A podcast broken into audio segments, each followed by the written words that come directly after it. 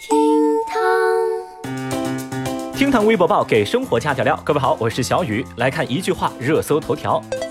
国家发改委、交通运输部等九部门发布关于全力做好2020年春运工作的意见。意见指出，经会商研判，2020年春运全国旅客发送量将达到约三十亿人次，比上年略增。联合国开发计划署公布2019性别平等指数，瑞士位列榜单第一，其次是瑞典和丹麦。韩国在189个国家当中排名第十，是亚洲最高。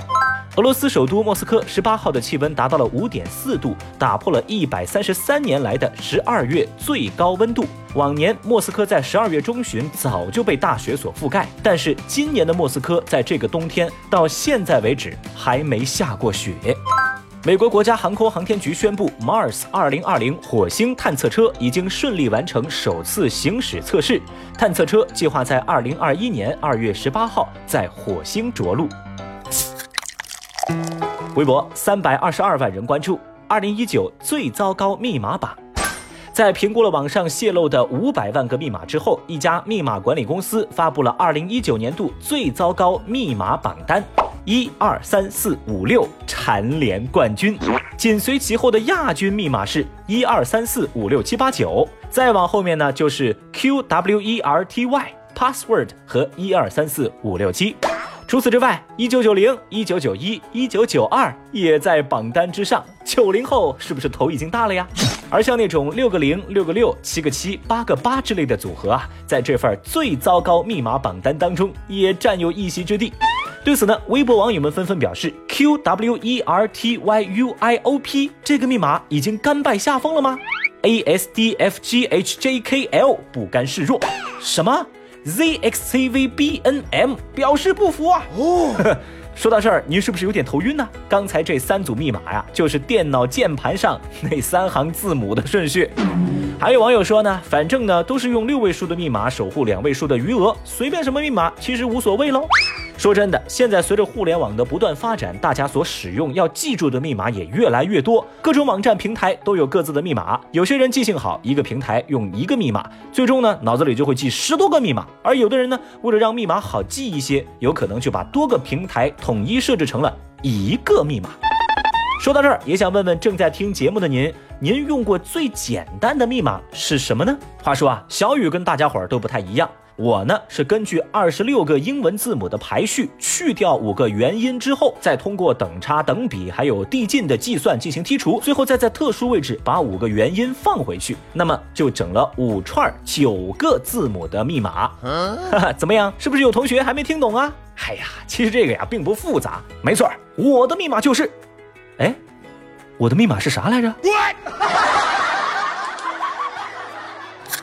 微博二百七十六万人关注，一个班十五个女生叫艾莎。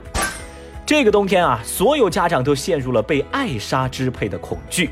艾莎二字在家长耳边呢是三百六十度全天候无死角的循环。比如小朋友会说：“我要听艾莎的歌曲，我要穿艾莎的裙子，我的英文名叫 Elsa。”更是有一个班里头十五个女生叫做艾莎的盛况出现。哇有老师就吐槽啊，喊一声 Elsa，一个班能跑过来一群女生。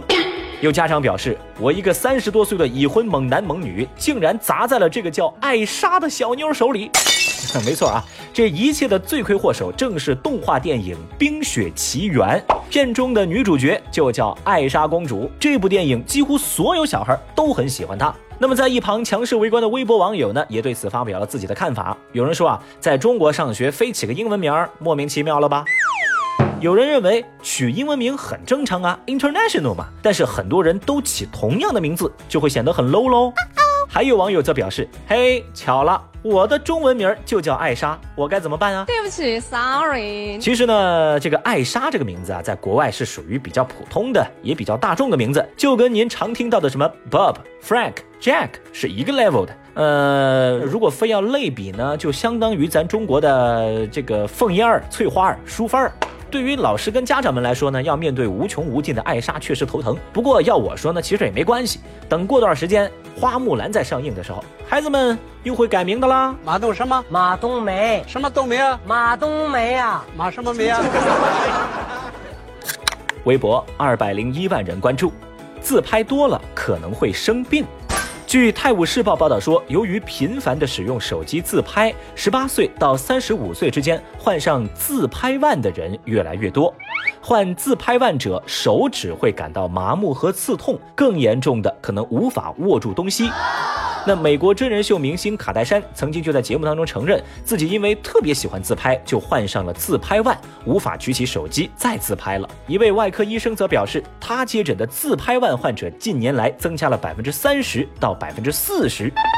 看到这样的报道呢，大部分微博网友内心毫无波澜，甚至还有一点想笑。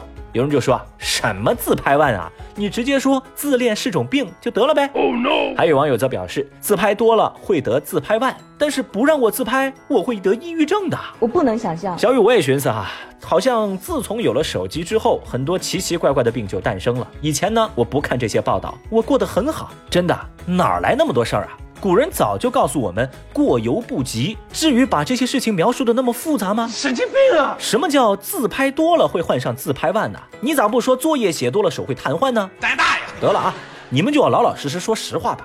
到底是专家们的经费太多太闲了，还是哪家的自拍杆儿又卖不出去了呀？猪撞树上了，你撞猪上了吧？微博一百八十七万人关注，八岁 YouTube 博主年入一点八亿。福布斯杂志日前公布了 YouTube 收入最高的博主榜单，一位八岁的小男孩连续两年获得第一，二零一九年的年收入达到两千六百万美元，大概就是一点八亿人民币。